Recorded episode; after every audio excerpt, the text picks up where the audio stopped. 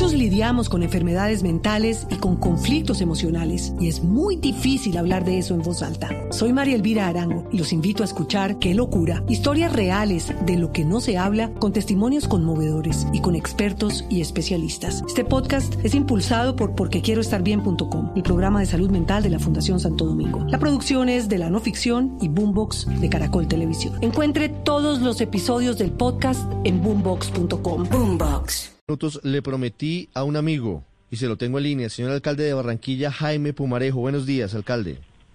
Muy buenos días. Alcalde, está usted en el momento y veía ayer fotos de cómo decía, mire, Barranquilla pasó un momento durísimo, muy complicado por la pandemia, comenzando el momento más difícil el año pasado. Ahora es el momento de retribuirle y de devolverle a, a los que nos ayudaron esa mano que hoy necesitan. Lo escucha el secretario de Salud de Bogotá, Alejandro Gómez. Ustedes están enviando ventiladores a la capital del país. No, yo, yo no creo que sea, eh, digamos, eh, un momento de, por decirlo de alguna manera, de, sacar pecho ni de, ni de eh, establecer alguna manera como de retribución ni, nada por el estilo. Simplemente es, es, es, es alocar los recursos que tenemos en Colombia de la manera más eficiente en este momento, hoy, estas semanas que vienen, Barranquilla no va a necesitar eh, esos ventiladores porque estamos en otro momento de la pandemia, eso está claro, pero eh, simplemente estamos haciendo, eh, como decía, un buen uso de los recursos que compartimos todos los colombianos. Hoy le sirven más a Bogotá, esperemos que mañana no los necesite Barranquilla y no los necesite ninguna otra ciudad. Y yo quiero repetir y destacar que el manejo de esta pandemia, para mí, de manera personal, ha sido el adecuado por parte de todas las autoridades sanitarias y políticas de Colombia. Eh, creo que eh, en, en, Colombia hemos manejado muy bien la pandemia, creo que todos los alcaldes y todos los entes territoriales han hecho lo mejor que pueden, inclusive por encima de muchas ciudades desarrolladas del mundo. Así que eh, más que solidaridad, lo que tengo es eh, un aprecio y, un compromiso de lucha con todos los alcaldes de Colombia y para, para nosotros eh, es hoy un momento de mayor tranquilidad, pero sin entender que todavía no hemos superado esto, que Barranquilla no se considera eh, que ha salido de esto, sino que en este momento estamos viviendo una situación un poco mejor que el resto, pero no, no nos consideramos afortunados porque todavía tenemos todos los días fallecidos, tenemos contagiados, tenemos gente en UCI, eh, simplemente que pudimos hacer este este este envío eh, que nos pidió el gobierno, pero pero como te digo, no no no es más que, que una alocación de recursos. Lo vemos los bogotanos como una señal de agradecimiento, alcalde, porque estamos en un momento difícil y todas esas manifestaciones de solidaridad son realmente recibidas con mucho agradecimiento. Señor secretario Alejandro Gómez, muchas gracias y estaremos monitoreando la situación. Feliz día. A ustedes muchísimas gracias, al alcalde Pumarejo un abrazo grande y ojalá lo mejor de lo mejor para todos en este año. Muy amable. Siete, diez minutos en Barranquilla, alcalde, ¿cómo está la ocupación de camas en cuidados intensivos hoy? ¿Cómo está el mapa de la pandemia? Bueno, el día de hoy hemos tenido una, una, leve disminución en la, en la ocupación de UCI. Estamos eh, cerca del 55, 56%. Eh, al mismo tiempo, estamos viendo una estabilización en el número de, de UCI, lo que estamos viendo es un mejor uso de la hospitalización. Y esa es una muy buena señal. La gente está llegando a tiempo a pedir una, una, una, atención, una atención médica, lo cual es una muy buena noticia porque estas personas entonces eh, logran, por decirlo de alguna manera, recibir la atención a tiempo, evitar llegar a UCI, evitar complicarse y de esa manera salir adelante. Esa es digamos, yo creo que las personas también han, han aprendido cómo convivir o a tratarse a tiempo.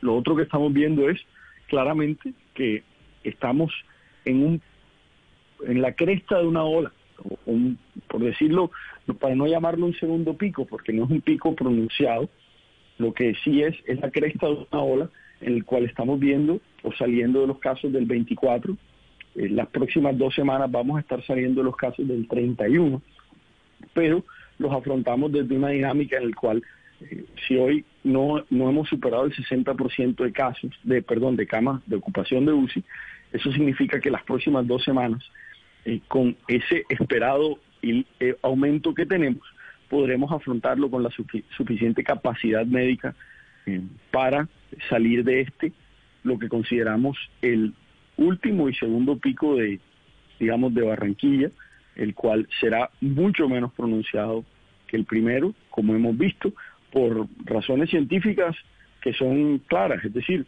por la prevalencia que teníamos, es decir, el número de afectados ya en la ciudad, por eh, la dinámica de los contagiados, no, nos lleva a pensar que científicamente era imposible tener un pico tan pronunciado como el primero. Alcalde, buenos días. ¿Qué le podemos decir a los barranquilleros sobre el programa de vacunación? ¿Cuándo comienza y con cuántas vacunas? Bueno, nuestra primera etapa, nosotros, la claridad es la siguiente. Nosotros vamos a terminar vacunando a más de un millón de barranquilleros. En, el Atlántico se prevé vacunar 1.6 millones de personas aproximadamente. Es decir, todo todo atlanticense mayor de 16 años será vacunado. Esa es la consigna de la presidencia y del gobierno y la cual nosotros acompañamos. Ahora bien, lo importante es vacunar los grupos de riesgo primero. Entonces nosotros vamos a iniciar vacunando a los mayores de 60 con comorbilidades y a los profesionales de la salud y eventualmente luego a los directivos docentes, rectores, eh, profesores y demás. El ese momento, el primer momento o el, más importante, nosotros vamos a atacar a directivos, a profesionales de la salud mayores de 60 con comorbilidades. Esas son aproximadamente 100 mil personas. Eso esperamos salir de ellos rápidamente entre febrero y marzo. Y luego iremos bajando hacia personas con comorbilidades eh, sin importar su, su edad y, como les decía, directivos docentes y eso lo haremos en marzo y abril. Eh, y así, mediante vaya llegando la vacuna, iremos atacando los grupos con mayor riesgo para que la letalidad de la enfermedad la vayamos prácticamente eliminando. Pero esta es el mismo criterio en toda Colombia. Simplemente nosotros lo que tenemos que hacer es rápidamente aplicar la vacuna con, con una, digamos, un, sentido logístico de urgencia y de eficiencia. Cabe notar, y les repito, las personas no tienen que hacer un trámite, no tienen que anotarse, no tienen que llamar a nadie.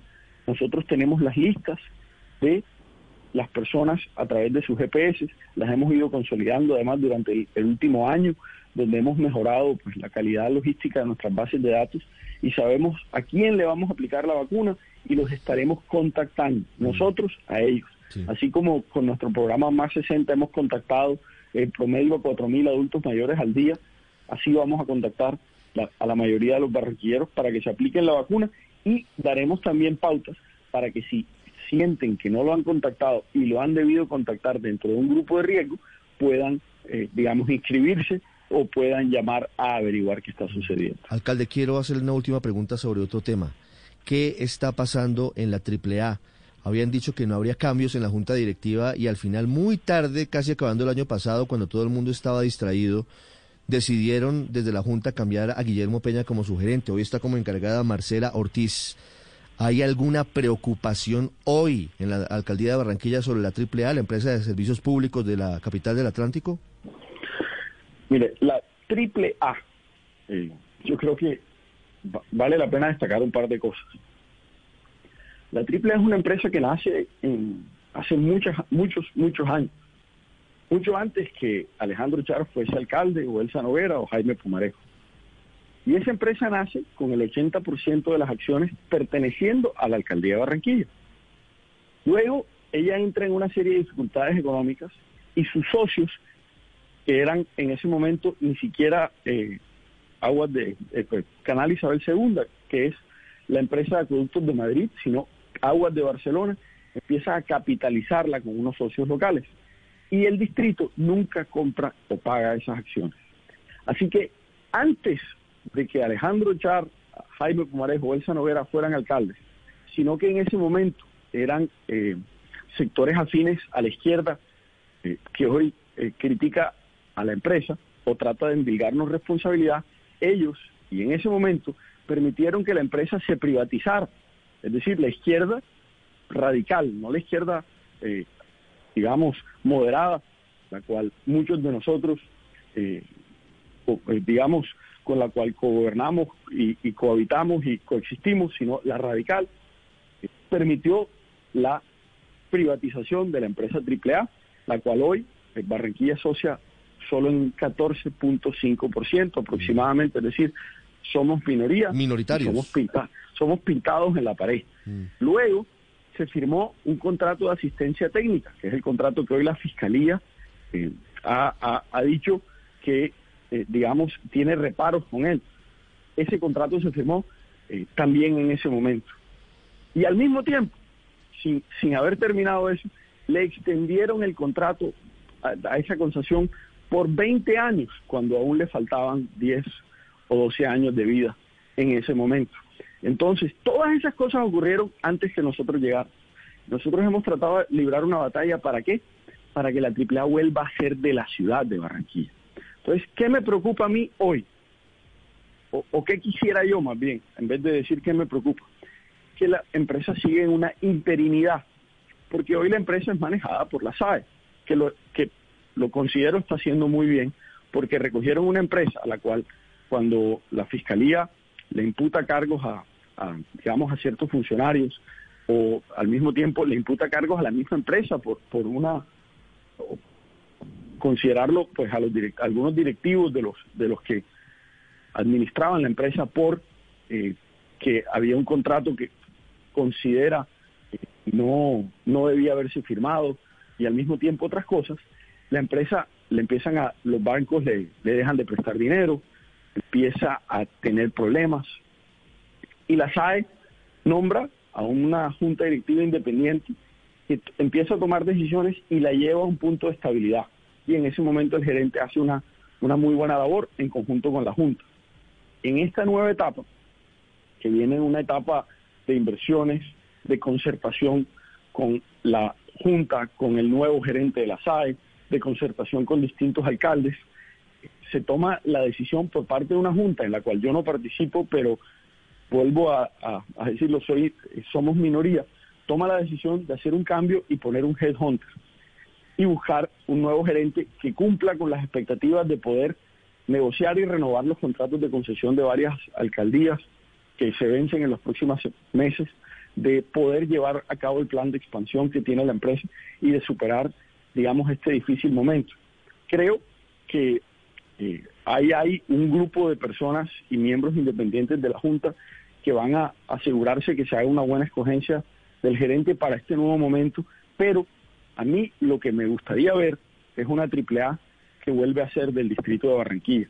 Y ese es mi tarea, mi labor y lo que, y lo que yo estoy buscando. Entonces, si algo me preocupa a mí es que hoy la empresa está en una interinidad, que no puede crecer plenamente, que no puede, que no puede buscar unos objetivos a muy largo plazo, porque está en manos de un administrador temporal. Entonces, lo que yo estoy buscando como ciudad es que la AAA vuelva a ser de los barranquilleros con unos protocolos o con unas guías que permitan que no vuelva a eh, suceder lo que sucedió hace muchos años. ¿Cómo hacerlo? Con un buen, con un buen, eh, digamos, eh, digamos, unas buenas reglas y buenas prácticas empresariales porque hoy la AAA, Ricardo, se gana, eh, tiene eh, flujo de caja libre de casi 100 mil millones de pesos al año, eventualmente declara utilidades de más de 150 mil millones de pesos. Eh, es una empresa muy buena. Es un negociazo, alcalde, un negociazo. las redes son de los barranquilleros. Entonces lo que queremos es que esa plata se vaya a inversión social, que la podemos usar, la podamos usar para invertirle a los mismos barranquilleros y se puede hacer. Lo que, lo que necesitamos es eh, readquirir esas acciones a un precio, eh, digamos, adecuado y rápidamente empezar a, sacar esta, esta empresa adelante. Así que esa es nuestra consigna por lo que estamos trabajando y, y, y, creo que hay los, los argumentos legales para poderlo hacer. Entonces, nos estamos moviendo en esa dirección. Creo que eso es, es lo más importante que puede tener eh, o, el, activo más importante que puede tener Barranquilla, esta, esta Barranquilla nuevamente que se, que se quiere atrever a hacer una Barranquilla nuevamente empresaria y que esas utilidades le sirvan para, pues, para hacer inversión social. Es que, Ricardo, es muy duro para una ciudad. Nosotros aquí hacemos rendir la plata. Aquí nosotros no tenemos EPM, ni Empresa de Acueducto de Bogotá, ni ETV. Aquí nadie nos genera un peso de utilidades. Lo único que nos quedó de las empresas públicas son los pensionados, que debemos pagar religiosamente. Son miles de millones de pesos al año que nosotros debemos desembolsar, mientras que ustedes o en Bogotá o Medellín reciben unas utilidades por, por sus empresas públicas. Entonces aquí nosotros somos la ciudad que más invierte por habitante, pero es gracias a que la platica, la plata de, la, de, la, de los impuestos, que es bien, bien recibida y bien pagada por los contribuyentes, nosotros hacemos que se rinda, que rinda mucho y por eso la ven los contribuyentes y creen en nosotros. Pero, pero necesitaríamos poco a poco empezar a recibir un complemento para que no todo tenga que ser eh, dinero del contribuyente. Las 7 de la mañana, 23 minutos, el tema de la AAA de las empresas de servicios públicos de Barranquilla, un tema interminable, un tema que terminó en corrupción en Canal Isabel II, en, en, Panamá y en muchos otros escándalos, y la posibilidad y el interés de la alcaldía de Barranquilla de recuperar la mayoría de acciones. Alcalde Pomarejo, muchas gracias. Gracias a ti, Ricardo. Buen día para todos. Muchos lidiamos con enfermedades mentales y con conflictos emocionales y es muy difícil hablar de eso en voz alta. Soy María Elvira Arango y los invito a escuchar Qué locura, historias reales de lo que no se habla con testimonios conmovedores y con expertos y especialistas. Este podcast es impulsado por porquequieroestarbien.com, el programa de salud mental de la Fundación Santo Domingo. La producción es de la no ficción y Boombox de Caracol Televisión. Encuentre todos los episodios del podcast en boombox.com. Boombox.